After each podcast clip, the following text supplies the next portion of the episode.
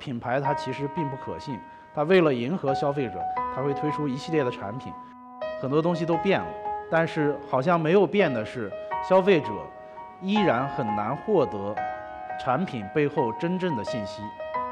大家好，我是 EcoTalks 的讲者梅小春，今天跟大家分享一下互联网时代如何选择科技产品。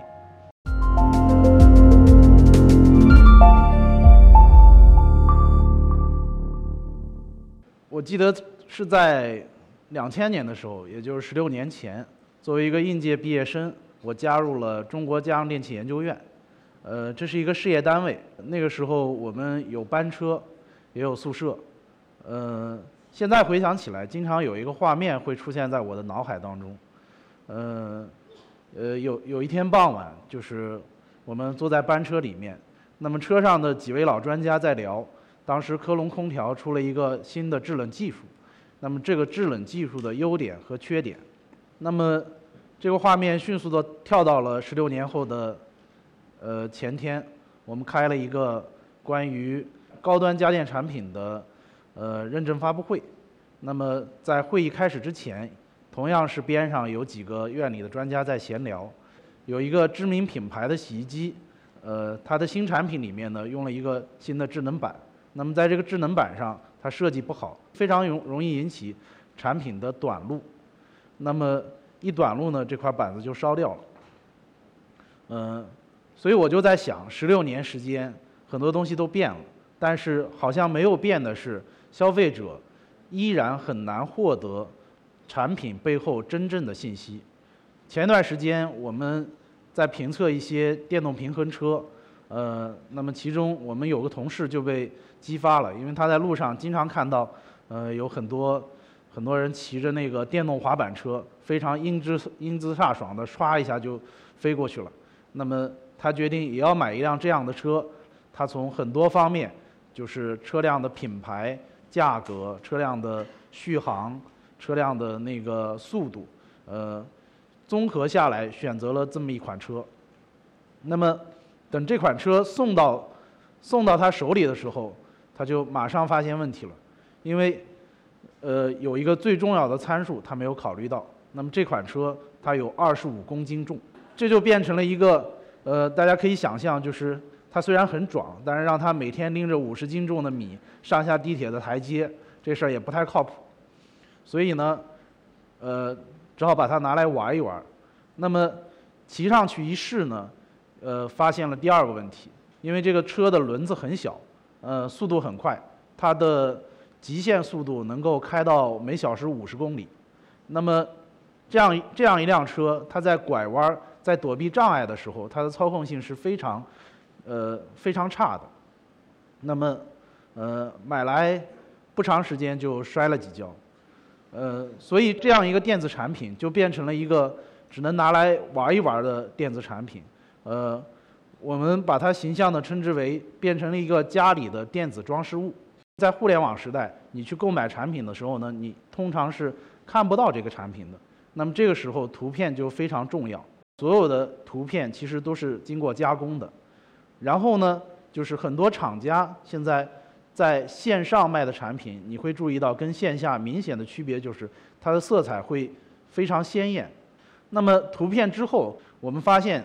就是很多人没有关注产品参数它背后带来的东西，这个参数到底意味着什么？我想给大家分享几个例子，就是，呃，因为去年呢，北京的空气质量特别的不好，那么很多的消费者就是跟我们在互动，希望我们推荐一些好的空气净化器产品。我的一个朋友，呃，发了一个链接给我，那么，呃，向我咨询说这个空气净化器产品怎么样？是。国际知名品牌，然后很贵，一万三千多块钱。那么这个产品链接我打开之后呢，我首先就去看它的那个核心性能。我发现它有这么几项特性，就是它有加湿的功能，然后呢，它有香薰的功能，就是可以发放一些精油啊还是什么东西。然后呢，我就看到了它的参数。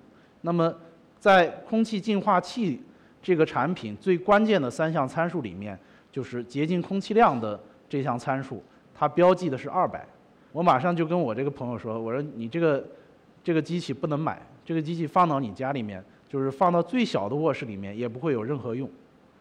他非常的不相信，他说：“怎么可能呢？一万三千多的机器，啊，这么一个大牌还是进口的。”但是事实就是这样，就是在居室的这样的环境里面，比如说我们六十平米的一个呃一个二居室，那么我至少要要用六百左右的洁净空气量，才能在北京这样的重污染天气里面把空气降到一个合理的水平线。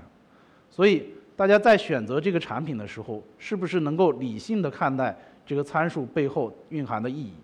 呃，另外一个例子呢，可能就是现在大家。呃，很多家庭都在装净水器，那么很多人说，哎呀，我拿了这个净水壶之后，我把它呃用滤水滤完了之后呢，这个水喝起来又甜，然后呢烧水还不结构。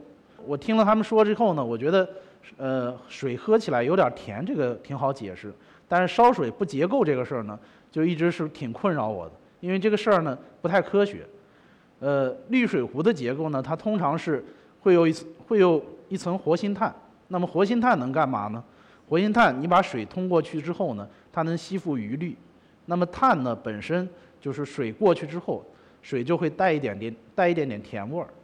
所以我们看到现在绝大多数净水器产品，就是它的几级滤芯里面最后一级一定是一个活性炭。它经过几级滤之后，它的水其实是有味儿的。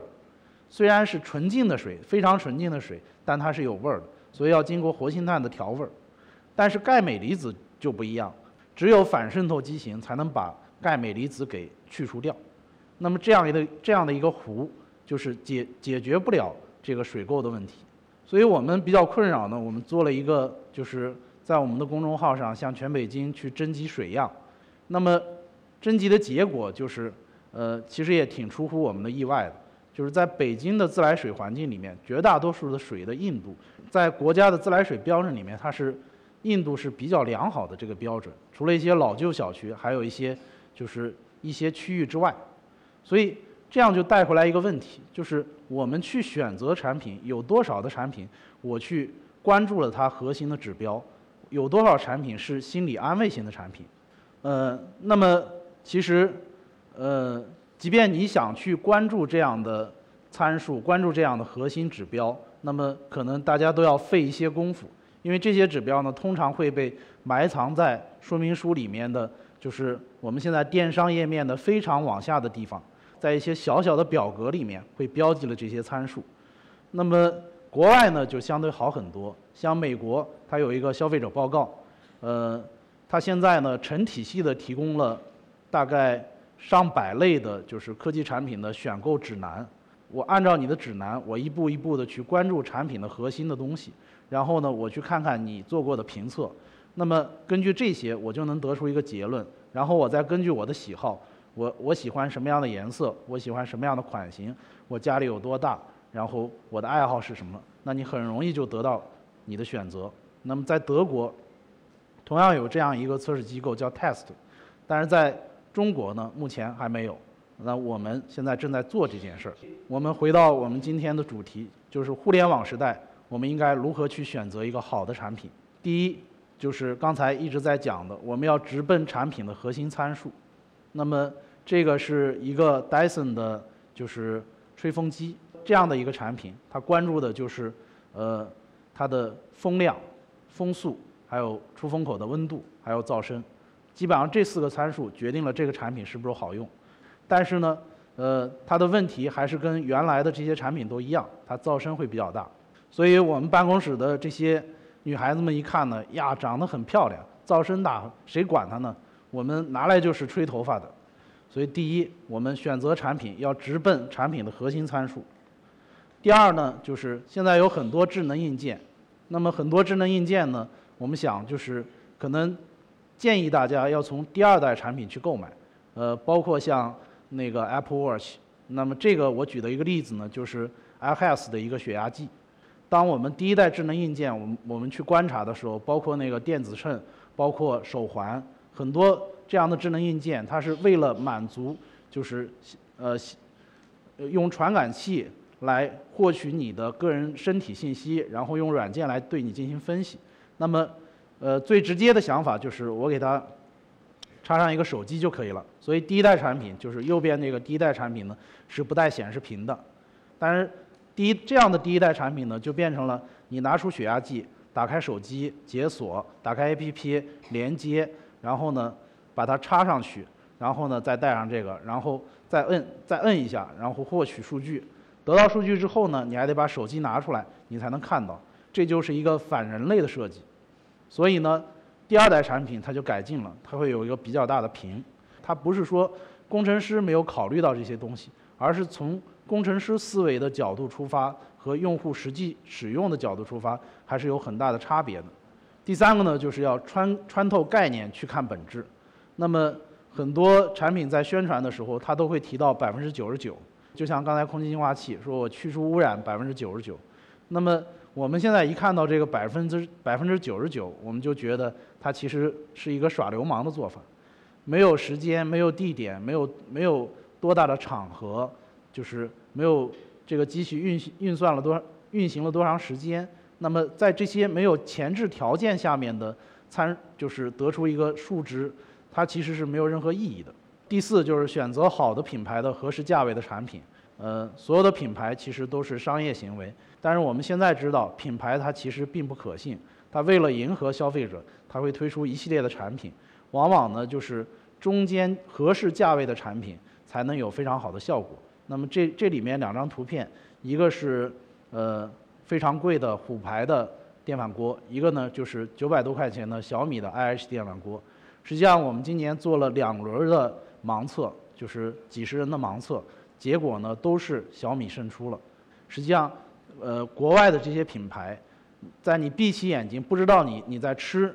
哪哪一锅饭的时候，它并没有展现出很大的优势来，所以最后就是采纳专家意见，这是我们现在正在做的事情，就是我们希望要呃扩大产品评测的范围，然后呢，根据用户的特点和根据产品的特点，来用一个就是呃大数据的算法来来来把这个产品跟用户快速的绑定起来，节省大家选择的时间成本。和机会成本，啊，这就是我的分享，谢谢大家。